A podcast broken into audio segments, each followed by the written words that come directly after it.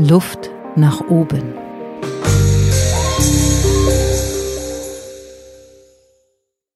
Herzlich willkommen bei Luft nach oben. Heute belüfte ich das Thema Veränderung mit einer professionellen Radiomoderatorin. Herzlich willkommen, Anja Backhaus. Hallo Barbara, schön, dass ich hier sein kann. Ja, das äh, stimmt. Also das Mikrofon ist mir nicht fremd, muss ich sagen. Das ist sozusagen genau. mein Alltagsgegenstand hier. Ja, das ist ja quasi dein Office, dein Büro.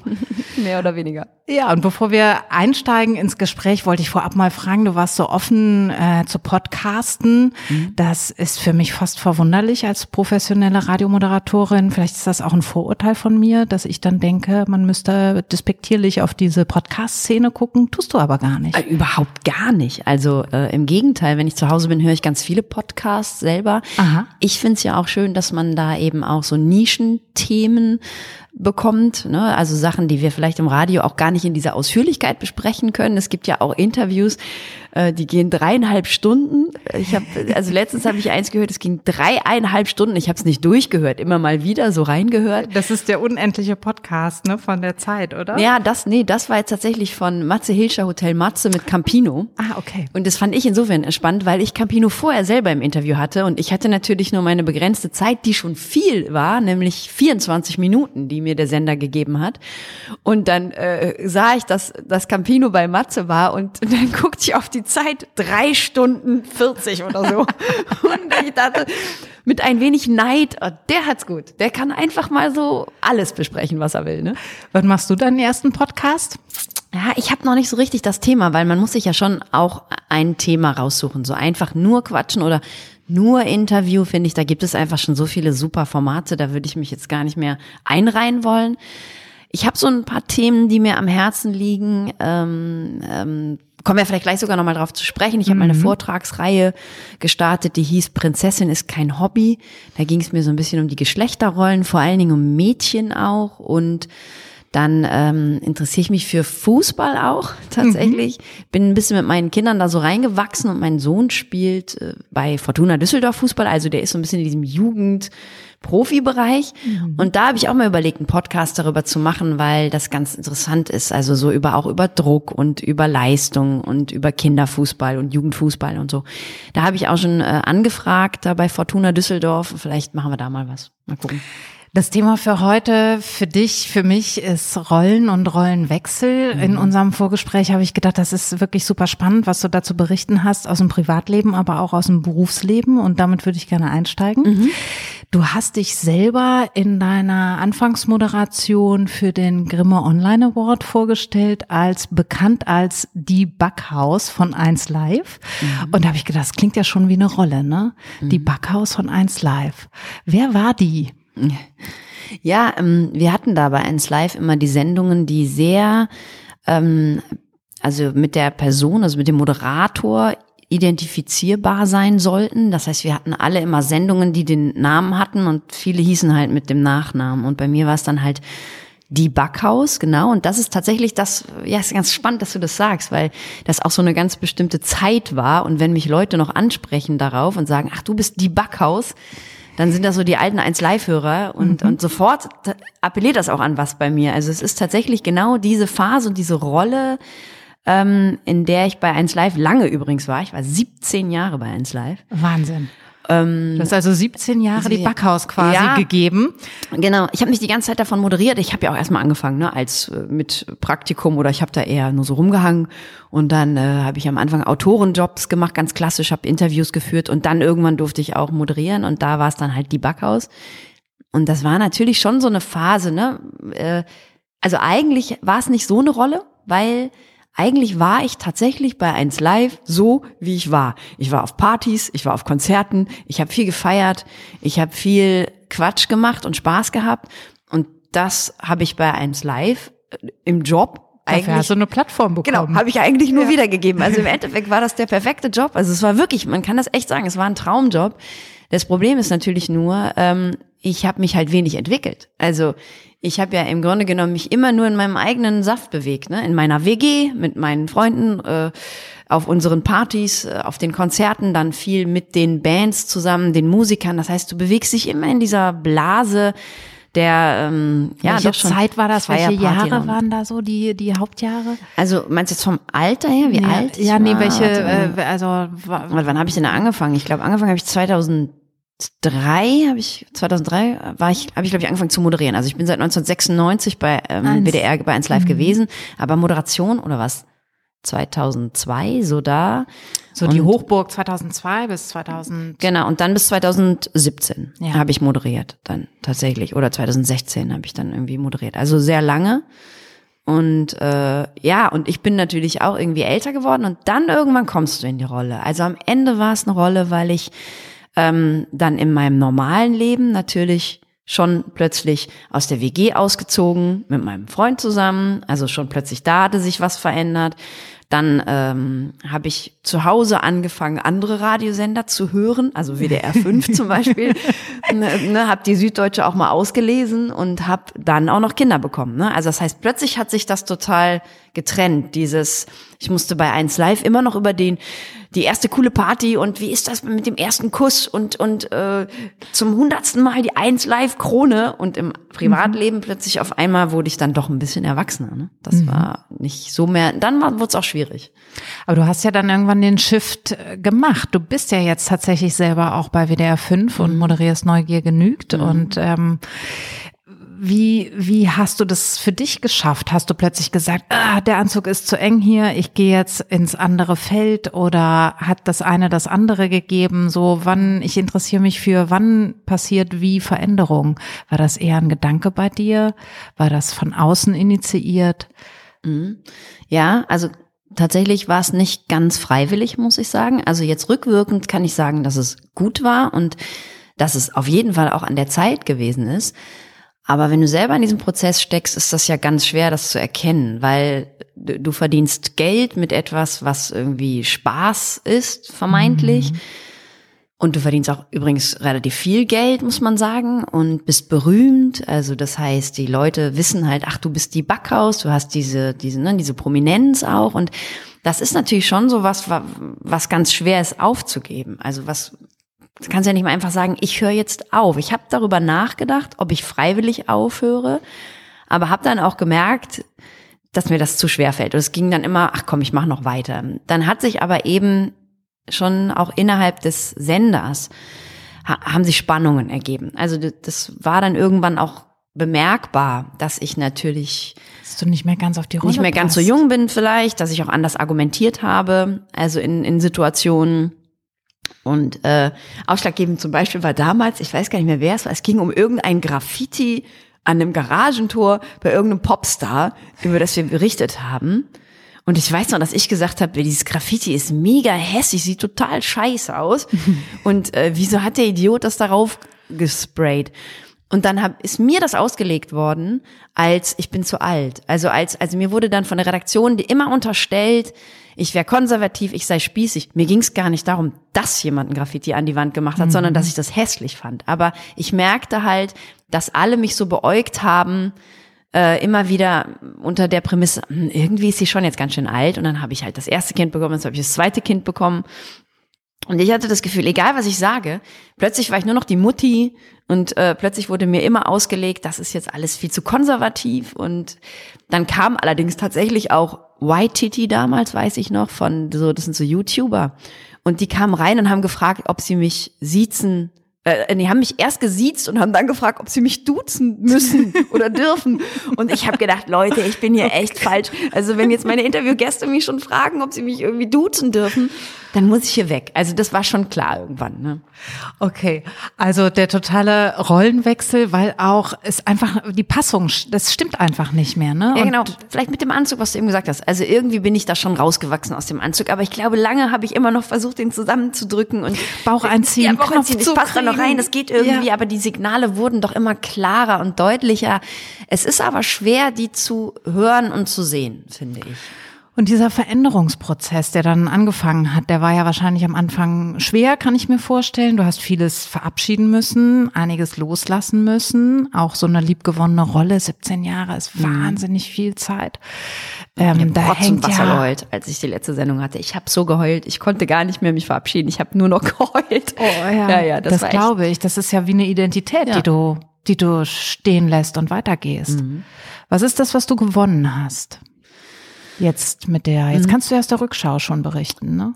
Ja, ich glaube, was ähm, ich damals hatte, war, dass ich, obwohl ich gerade ja von den Signalen berichtet habe, dass ich viel auch auf die anderen geschoben habe. Also ich weiß, dass ich äh, dadurch, dass ich da gegangen bin, gegangen wurde, also es wurde mir dann sehr nahegelegt, dass ich gehen sollte. Ähm, das dann für, ich fand die Redaktion doof und habe gesagt, die sind doch alle blöd und die verstehen doch äh, überhaupt nichts und ich bin doch nicht konservativ und nur weil ich Kinder habe, soll ich jetzt gehen. Ich habe meinem Chef Vorwürfe gemacht. Und was ich jetzt rückwirkend auf jeden Fall daraus gelernt habe, ist auch, ähm, dass man solche Signale vielleicht mal annehmen soll und erkennen soll und ähm, vielleicht dann auch mal so in sich geht und darauf hört viel mehr, was denn für einen gut ist und was zu einem passt. Und auch wenn das danach auch eine Krise war, denn ich hatte nichts, was sofort im Anschluss gekommen ist. Also ich bin ja nicht direkt zu WDR 5, das hat zwei Jahre gedauert. Das heißt, ich stand eigentlich mehr oder weniger erstmal vor einem Nichts und das ist schon hart. Ähm, als Freiberufler bedeutet das, du verdienst von einem Tag auf den anderen null Euro. Ähm, Und der Fall war ja tief, wie du eben Ja. hast durchblicken lassen. super tief, dann keine, äh, die Prominenz bricht dir weg, die, ne, also all- Aufmerksamkeit. Aufmerksamkeit, all das, auch wo man sich, wo natürlich, ich glaube, viele Menschen, die so im Pop-Business oder auch Schauspieler, die damit arbeiten, so auch mit Applaus, mit Feedback, mit irgendwie äh, prominent sein. Ich, ich war da nie so anfällig für, aber natürlich fällt dir das, bricht plötzlich alles weg und man hat auch ein bisschen das Gefühl, man hat versagt oder man ist gescheitert auch und so. Da habe ich schon wirklich lange mit gekämpft. Und ähm, der Prozess, der für mich wichtig war, war eben anzuerkennen, dass das richtig ist und dass die Menschen, die mir das nahegelegt haben, vielleicht gar nicht alle falsch lagen, sondern dass ich es auch mal annehmen kann und äh, und auch bei mir so ein bisschen sehe, was ich falsch gemacht habe. Das konnte ich damals gar nicht. Also für mich waren alle anderen scheiße und ich war ein Opfer. Ist aber auch eine typische psychologische Phase, erstmal a- das abzulehnen, bevor man das annehmen kann. Und das ist ja wie so ein Schock, äh, den alten Anzug dann doch auszuziehen und nackt stehen zu lassen stehen. und nackig weiterzulaufen und zu sagen, okay, ich habe jetzt gar nichts mehr. Ja, ähm, Toll, dass du uns da so reinschauen lässt, was da einfach auch passiert, wenn so viel mm, Netzwerk, so viel Gehaltenes, so viel wie andere auf uns schauen in der Rolle, in der wir groß geworden sind, wenn die plötzlich wegbricht. Wenn wir jetzt so das Thema Rollenwechsel annehmen, dann hast du ja äh, gerade schon gesagt, du hast eine neue Rolle bekommen als Mutter. Du hast eine neue Rolle bekommen als ähm, Ehefrau oder Partnerin. Und ähm, jetzt hast du eine neue Rolle. Du bist politischer, du bist kultureller mit deinen Themen. Kann man sagen, du hast mehr Inhalt jetzt, Auf jeden mit Fall. dem du dich auseinandersetzt? Ja. Auf jeden Fall, ja, ja. Also das ist schon ein enormer ähm, inhaltlicher äh, Wechsel von 1 Live zu WDR 5. Also WDR 5 ist ja genau das Politik, Gesellschaft, Kultur. Und ähm, ja, das war tatsächlich eben auch, wie du sagtest, auf sehr vielen Ebenen gleichzeitig. Und vielleicht war es ein bisschen zu schnell. Also kam das vielleicht auch alles zu schlagartig, weil äh, irgendwie hing ich auch noch in diesem Leben mit viel feiern. Ich hatte immer noch einen riesen Freundeskreis und immer noch waren viele auch natürlich auf den Konzerten und den Partys unterwegs und das war ein sehr hedonistisches Leben. Wir waren so mit uns beschäftigt und mit uns und uns ging wirklich in erster Linie darum Spaß zu haben, also so richtig profan und vielleicht auch doof, ja, also auch echt manchmal so ein bisschen unreflektiert. Ja, ist halt Weiß so. ich nicht, ob man so bewerten muss, ne? Ja, Sagst du jetzt selber, aber also ich würde sagen, so ich ich habe die 90er als wahnsinnig hedonistisch erlebt. Jetzt habt ihr das noch eine ganze Weile weiter betrieben, Ja, so, genau. ne? Vielleicht ist so Ja, so hängen geblieben, das meinte ich, glaube ich, Ja. damit. Weil ich finde, so mit 20 würde ich niemandem einen Vorwurf machen. Vielleicht auch noch mit 25, 26 nicht. Aber wenn du mit 35 immer noch auf dem Stand bist, dann kann man schon mal irgendwann vermuten, äh, dass, dass man da einen Schuss nicht gehört hat oder irgendwo mal den Anschluss verpasst. Und das musste ich plötzlich aufholen, ne? Ja, der Tag hat ja auch nur 24 Stunden und deine Kinder brauchen dich auch und äh, plötzlich werden verschieben sich die Themen. Du hast mir im Vorgespräch erzählt, dass du früher mehr Junge als Mädchen warst, so ein bisschen burschikoser, ne, raubeiniger und ähm, das finde ich super sympathisch. Das geht mir nämlich auch so. Und ähm, da haben wir auch schon über das Thema Rollen gesprochen und du hast diesen Vortrag. Mhm. Prinzessin ist kein Hobby. Und du hast mir von deinem Sohn erzählt. Würdest du uns da nochmal in so ein anderes Rollenthema mitnehmen?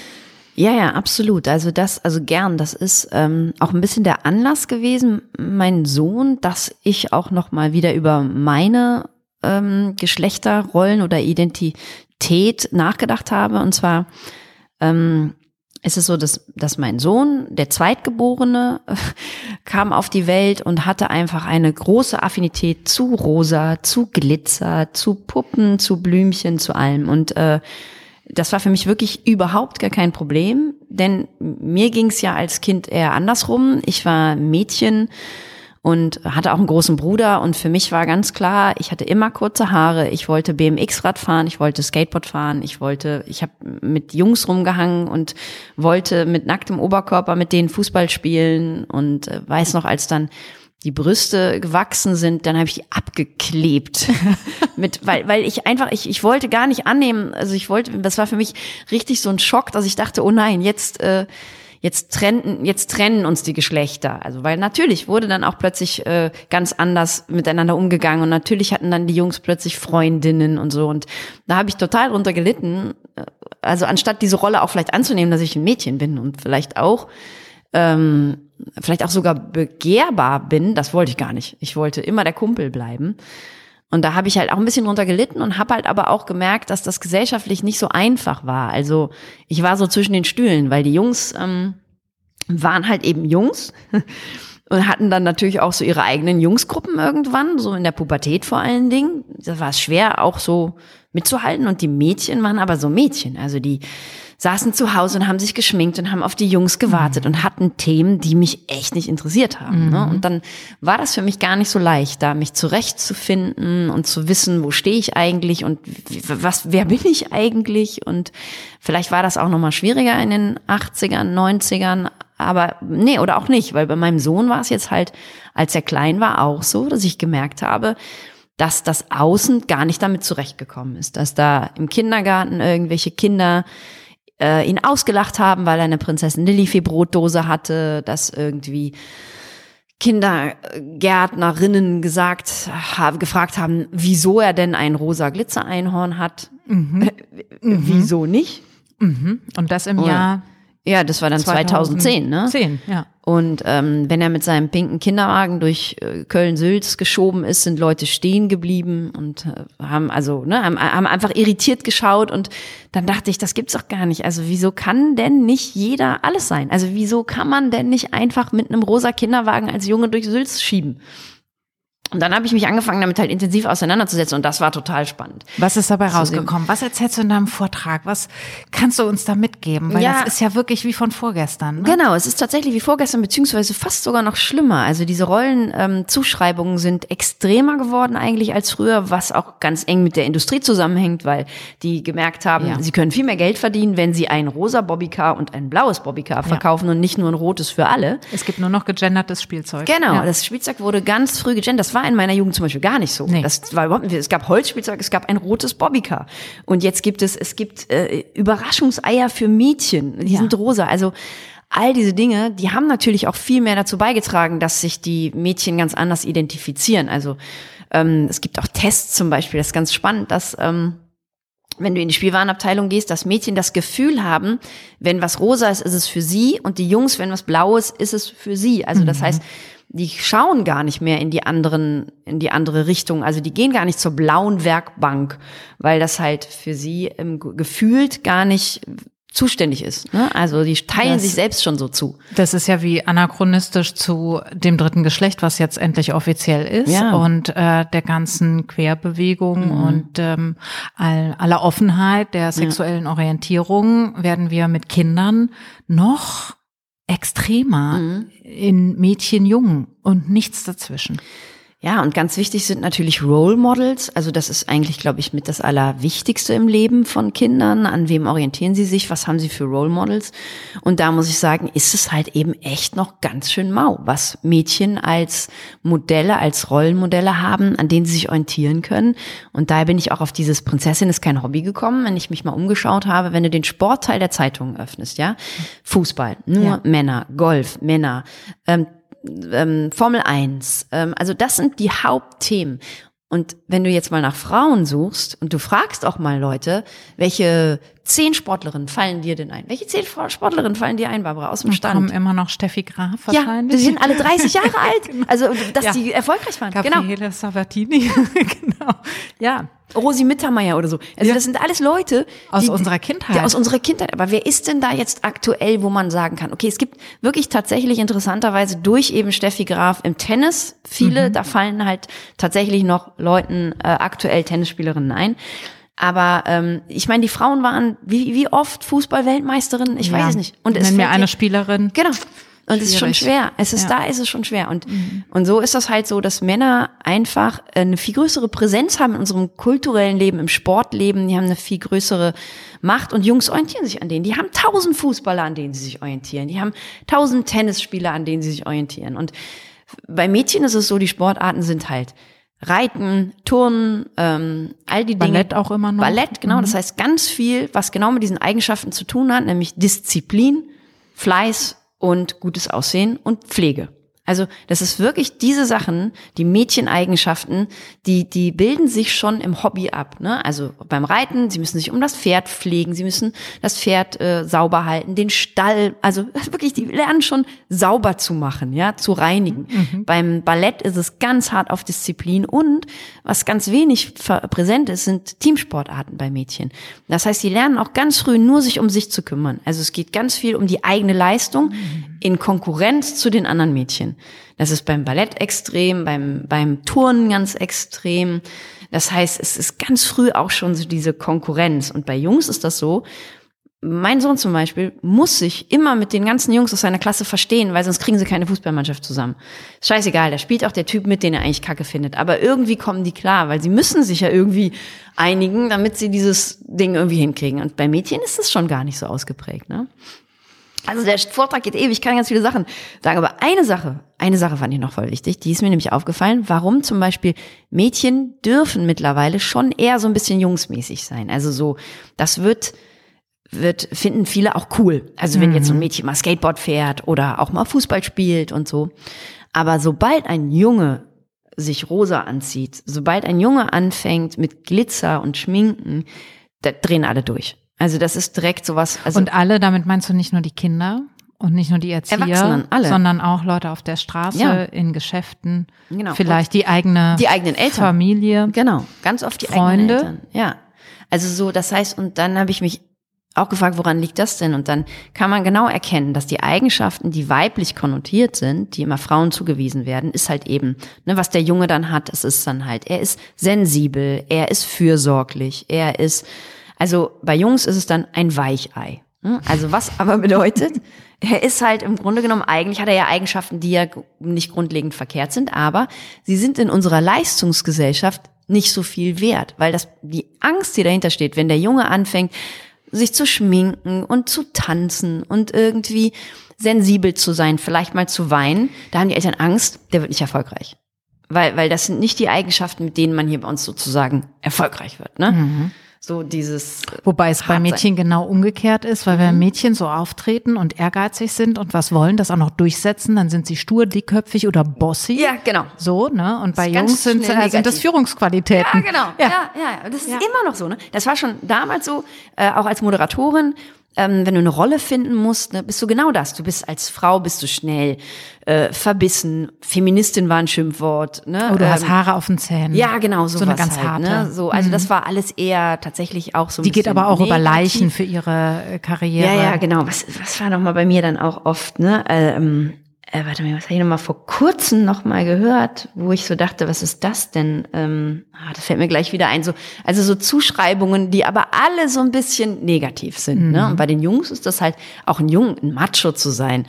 Ähm, ist ja, also ich find's ganz schrecklich, aber es gilt immer noch so ein bisschen als ja, der Frauenheld oder so, ja. ne? Mhm. Und als Mädchen bist du Schlampe, wenn du äh, mhm. irgendwie dich da so vielleicht aufstellst und mal ein paar mehr Freunde hast. Also da, da, da merkst du, es hat sich wenig getan und im Gegenteil, ich habe häufig sogar das Gefühl, ähm, es wird sogar noch klassischer, also wieder in die Rollen. Es wird noch wieder enger, ne? Ja, ja. Mensch, Anja, also wenn wir jetzt so überlegen, äh, Rollen, Rollenwechsel, kleine Anzüge, ähm, Mutter werden, Jungs mit Glitzer, Mädchen, die äh, mit nacktem Oberkörper Fußball spielen wollen, was ich auch super finde, was für ein Wunsch, geil. ja, als es heiß war natürlich, ne? Also. ja, aber so wie, ich will auch, ne? Ja, ja, ich will ja. auch mal ein T-Shirt ausziehen und so, Ah, ja, das keine genau. Brüste, die da wachsen. Ja. Äh, wenn wir uns das so nochmal ähm, vor Augen führen, was braucht es denn in unserer Gesellschaft, wenn wir jetzt an die Zukunft denken? Brauchen wir mehr Mut für Veränderungen?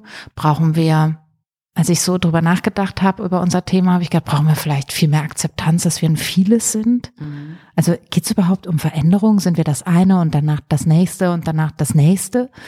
Ne? So wie du das auch beschrieben hast von deinem Beruf. Oder ist es auch so, dass wir eigentlich ein vieles sind und wir viel mehr Akzeptanz brauchen? Also was ist dein, ja, dein Wunsch für die Zukunft, dein Impuls ähm, an uns, die jetzt zuhören und denken, ja, ja, lass uns doch mal was verändern. Wie geht das? Was, was, was gibst du in deinem Vortrag den Mädels von morgen mit oder den Jungs auch? Ja, also eigentlich natürlich braucht es all das, was du gerade angesprochen hast. Das wäre toll. Ich glaube, wir haben wirklich noch viel zu lernen bei uns. Ähm, jetzt ist da natürlich das Oberthema bestimmt Toleranz oder Akzeptanz.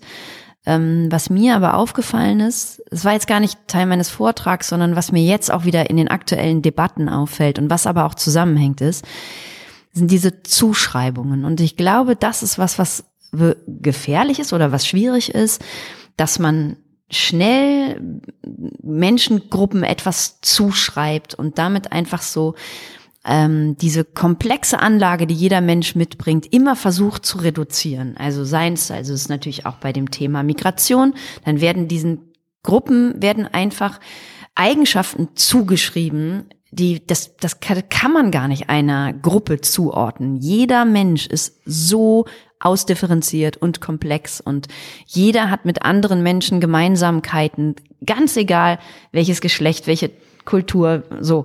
Und ich finde das ganz schwierig, dass wir gerade immer mehr dazu tendieren, wahrscheinlich weil es immer komplexer wird in unserer globalisierten Welt, dazu tendieren, ähm, Eigenschaften zu reduzieren, also auf bestimmte Gruppen. Und das ist eben auch bei Mädchen und bei Jungs. Also es scheint so, dass wir unsere Welt erklären müssen und deswegen gibt es so, Mädchen sind so und so und Jungs müssen so und so sein.